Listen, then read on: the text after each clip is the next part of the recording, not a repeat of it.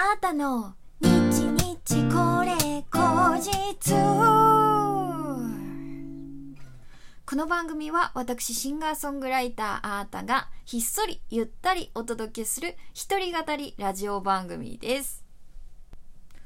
本日は2021年4月の28日、あーたの日日これ口実第49回目の配信でございます。えー、早速ですが今日もですね、リスナーの方からギフトが届いておりますのでご紹介いたします。ラジオネーム、小滝さん、楽しいだけありがとうございます。小賀さん、オリジナルステッカー制作希望ありがとうございます。これでね、7つ目ということで、あと3つで、あーたの日日これ口実番組ステッカー制作が決定するということでね、もし番組ステッカー欲しいなという方は、えー、ぜひぜひラジオトークのアプリからこちらのギフトをいただけたら嬉しいです。よろしくお願いします。さて、一つですね、今日お便りが届いておりますのでご紹介いたします。ラジオネームまことさん、いつもありがとうございます。あたかばの感想出遅れました。ロマンティックあげるよ。最高に良かったです。もう出だしからほっこりした気分になりましたよ。アータさんの声にもぴったりですね。いつも元気なブルマが少しメランコリーな雰囲気で窓ガラスを伝う雨粒を眺めているあの場面が目に浮かびました。あれですね。今見るとよりなんかチル感が増してて最高ですよね。なんだろう、あの画質なんかないいよね。あの時代のアニメのほんといいわ。あ、お便りに戻りますね。アニソンはメインテーマよりエンディングの方が名曲が多い気がしています。あーたにアニソン、特にエンディングのお仕事が来ないかな眠りにつく前に笑顔の時間をいただきました。ありがとう。あ、これが私のほっこりする時間かな？おやすみなさい。ということで。ラストにしっかり今週募集中のね、お便りのテーマ、最近ほっこりしたことをね、入れていただける上級者ぶりで、いつもお便りありがとうございます、誠さん。そうかもしれないですね。確かにあの、アニソンのオープニングって、やっぱりそのアニメの顔というか、印象的なものじゃないですか。だから、その、ね、使う言葉とか、あの世界観とかもバッチリね、そのアニメに寄せていかないといけないですけど、エンディングはね、あのそういう、もっと自由な感じしますよね。うん。で、なんかもっと切なかったりとか、まあお別れの歌だからっていうのもあるのかな切なかったりとか、あとは大人になってもう一回歌詞を読んでみるとすっごいグッとくる。こんなこと言ってたんだみたいな曲もやっぱり多いですよね。そういう意味で隠れたちょっと名曲みたいなのはエンディングに多いのかもしれないですね。以前この番組のカバーでもね、やらせていただいたクレヨンしんちゃんの月明かりふんわり落ちてくる夜は、のね、あのー、曲もね、エンディングなんですよ。でも、超エンディングっぽいよね。うんうん。まあ、歌詞の世界観もアレンジもね、すっごく素敵だし、何より私はこのフレーズですよ。月明かりふんわり落ちてくる夜はってこのわーの夜はのところからこうオ、ケがファーッと入ってくるっていうのもまあすごい思い切りがあっていいですよね。ここだけ歌をピックアップするっていう。さあ、すげえ、すげえっす。すげえっす。名曲っす。うーん。あと、なんだろうな、あーたが大人になってすごくわーって大人っていうか、あれはもうちょっと若かったから、20代の前半ぐらいに、読ん、歌詞をね、ちゃんと意識しながら聞いて、こんなこと言ってたんだ、すごい。なんか今の方がグッとくるって思った、えー、曲はですね、魔法陣ぐるぐるの、ウィンドクライミング、風に遊ばれてっていう曲があるんですけど、これね、すごいのよ。A メロが、もう入りが、誕生日を迎えるたびに何を祝うのかがずっと謎だったっていうこの強烈な歌詞からスタートするんですよね。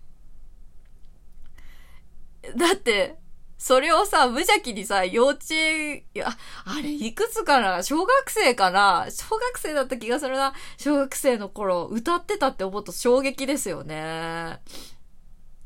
で、サビがね、どうにもならない今日だけど平坦な道じゃきっとつまらないっていう、あの歌詞なんですよ。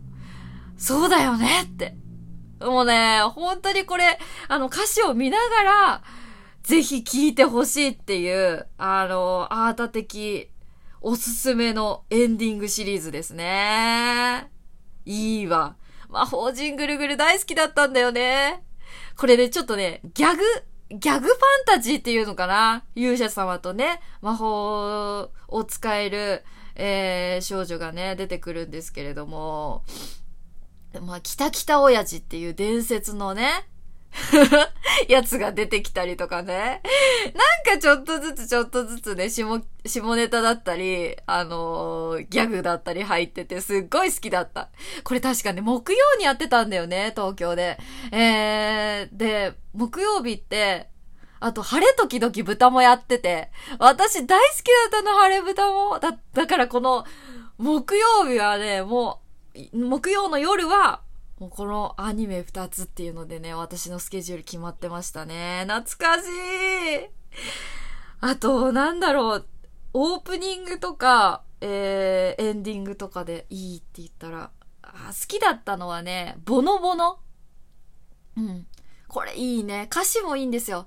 たまには近道もしたいダメかしら。わかるーってなるよね もうね、ボノボノは、なんかこ、大人が聞かれても、えってちょっと困っちゃうような確信をついた質問をしたりとか、ちょっとシュールなお笑いで、ギャグ要素、なんかすっごくね、いいんですよね。今もなんかちょっとダーダー流しながらぼーっと見れるいい作品。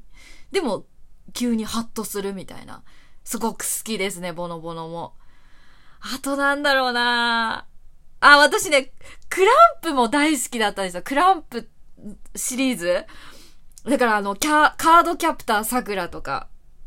もうさくらちゃん超可愛かったな会いたいな、会えないな、切ないな、この気持ちっていうので、ところ A メロから入ってきて、あの、キャッチキャッチキャッチミキャッチミ待ってこっちを向いて好きだと言って、このメロディーよね。こっちを向いて好きだと言って、ここ超好きだったそう。そう、ナイスチューミーチューゲッチュシーきっと。私の思いあなたのハートに飛んで飛んで飛んで行け恋してるって、うわー、かわいいです。さくらちゃんかわいいです。だってさ、あの髪型なんか憧れた。あの髪型どうなってんだろうな。ショートカットなんだけどね。なんか、ぴょって長いのが出てて。そう、後ろ結構刈り上がってる、結構ファンキーな髪型してるんですよね、さ、さくらちゃんって。もう可愛いんだよね。すっごく可愛い。ケロちゃんっていう、あの、なんか、よくわかんない出てくるんですけど、ぬいぐるみみたいなね。あの、目がね、遠くにつきすぎて、ゴマみたいなサイズ感の目がちょんちょんってついてて、それも可愛いんですよね。クランプってなんか本当に可愛い。女の子も可愛いし、お洋服がすっごく可愛いんだよね。いやー、いいわ、カードキャプター桜。あと、クランプと言ったら、外せないのは、レイアースですかね。うん。止まらない未来を目指して譲れない願いを抱きしめてっていう、もうね、最高のサビから始まるオープニングがありますね。うん。で、ここで、またね、なんか時代を感じる最高なのが、この歌が流れながら、なんかね、剣とかを熟知とか言ってやるような音をわざわざ入れてるんだよね。その当時のなんかアニメとか戦隊もののやつとかって結構あったと思うんだけど、すごくそれがなんかダサくて最高なの。私今、今でもね、見返すと、あああったな、このデュクシみたいな、思ってすごく高まるんですけどね。この曲もいい曲だったよね。懐かしいもうちょっと私あの90年生まれなんですけど、だから同じ同い年のね、人とこういう話したいななんか、カラオケとか行きたいよね。うーん。アニソン歌うのは断然カラオケかな、やっぱり。そういうこともなんかもう、ここ、何年もう、5年以上そういうことやってないな。カラオケにも全然行ってないから。懐かしすぎる。あとなんだろうな今でもパッと思い浮かぶ、え、大好きな、え、オープニング。デジモンアドベンチャーかな。最高よ。無限大な夢の後の何もない世の中じゃそうさ愛しい思いも負けそうになるけどステージがしないイメージだらけの頼りない翼でもここね翼でもっていうのとこ好きだったし、あとね、ステージがちなイメージってここのね、あの、口が気持ちいいやつ。今のあーたのさ、ちょっと歌にもさ、通ずるところあるよね。いや、こういうところからやっぱり、なんか影響受けてんかな、やっぱり。サビのキャッチーさとかね。うん、影響めちゃめちゃ受けてる気がしますね。当時見ていたアニメの曲たちっていうのは。だって今だってこうやってパッとさ、喋りながら歌えるって相当すごいよね。いや、いい曲が多いわ。アニメ大好き。アニメ大好きだったよ。ほんとアニメっ子でございました。大事なことはアニメと漫画から教わった、はい、えー、TA アータでございます。ということで今日もね、お楽しみいただけましたでしょうかこの番組はラジオトークというアプリで毎週月水金の21時に配信しています。今募集中のお便りのテーマは、最近ほっこりしたこと。皆様お待ちしております。ということで、バイバーイ